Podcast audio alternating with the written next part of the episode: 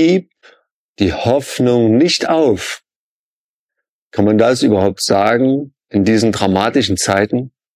Angesichts von Terror und Krieg in Israel, angesichts des Unfriedens in der Welt und angesichts des unsäglichen Leids, der Not, der Verzweiflung und der Dunkelheit, die mit dem allen verbunden sind? Was liegt da näher, als zu resignieren? Was gibt es da eigentlich noch zu hoffen? Oder haben wir die Hoffnung an manchen Stellen vielleicht schon aufgegeben? Der Hebräerbrief macht uns Mut. In Hebräer 10, Vers 23. Lasst uns festhalten am Bekenntnis der Hoffnung, ohne zu wanken, denn er ist treu, der die Verheißung gegeben hat. Diese Bibelstelle gibt uns zwei ganz praktische Hoffnungsstützen für aussichtslose oder schwierige Zeiten. Erstens, halte dich gut fest. Hebräer 10, 23, lasst uns festhalten, heißt es da. Haben wir das Festhalten als Erwachsene vielleicht verlernt? Kinder hören ein, halte dich fest, sehr oft wenn sie gerade laufen lernen oder Fahrradfahren üben. Ich erinnere mich auch gut an unsere Familienausflüge in den Kletterwald. Dort war es auch so, dass meine Kinder die Hindernisse nur überwinden konnten, wenn sie sich gut an den Seilen oder den Befestigungen festgehalten haben. Und diesen fürsorglichen Aufruf hier, der gilt uns.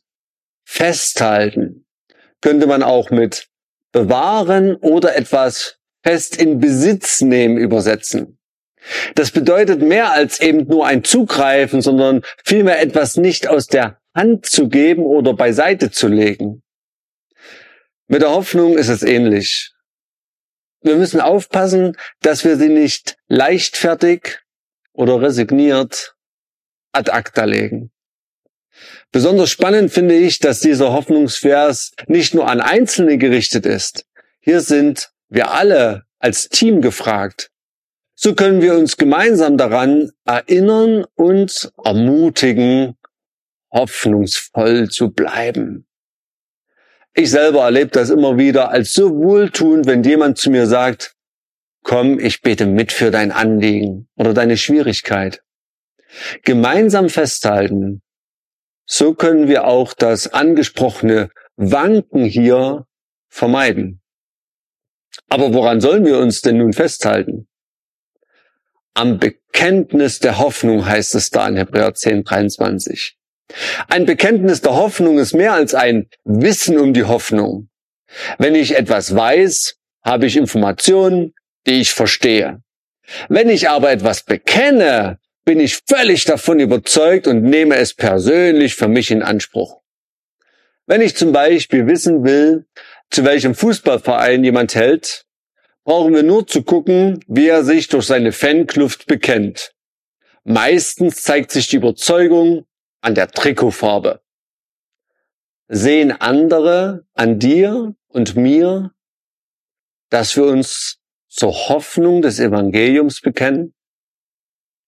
Wird in unserem Leben sichtbar und erkennbar, dass wir eine Hoffnung haben, die nicht von dieser Welt hier ist.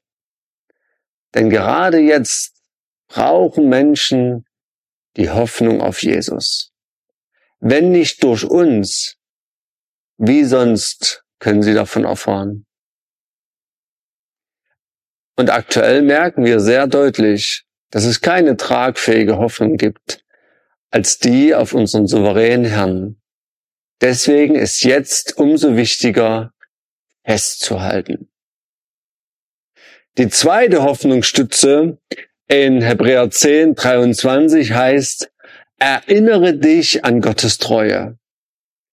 Nicht aufzugeben lohnt sich nur, wenn man weiß, wie sicher die Hoffnung ist, auf die man setzt. Wer garantiert mir, dass meine Hoffnung nicht vergeblich ist, wenn es hier heißt, denn er ist treu, der die Verheißung gegeben hat. Gott selber garantiert es. Er ist treu. Er ist zuverlässig, glaubwürdig, felsenfest. Der Allmächtige steht persönlich für die Erfüllung seiner Verheißung ein. Er vergisst nichts, er bricht keines seiner Versprechen. Und vor allem, er hat alle Macht und alle Möglichkeiten, seine Verheißung in die Tat umzusetzen.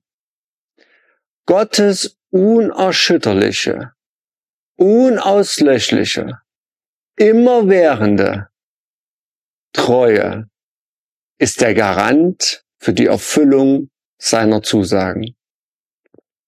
Wenn es sich lohnt, auf irgendetwas zu hoffen, dann sind es seine Verheißungen, die er schon lange gegeben hat, ja, die er sogar schriftlich fixiert hat, damit es keine vagen Eventualitäten sind, sondern damit es eine echte Perspektive für deine und meine Zukunft ist.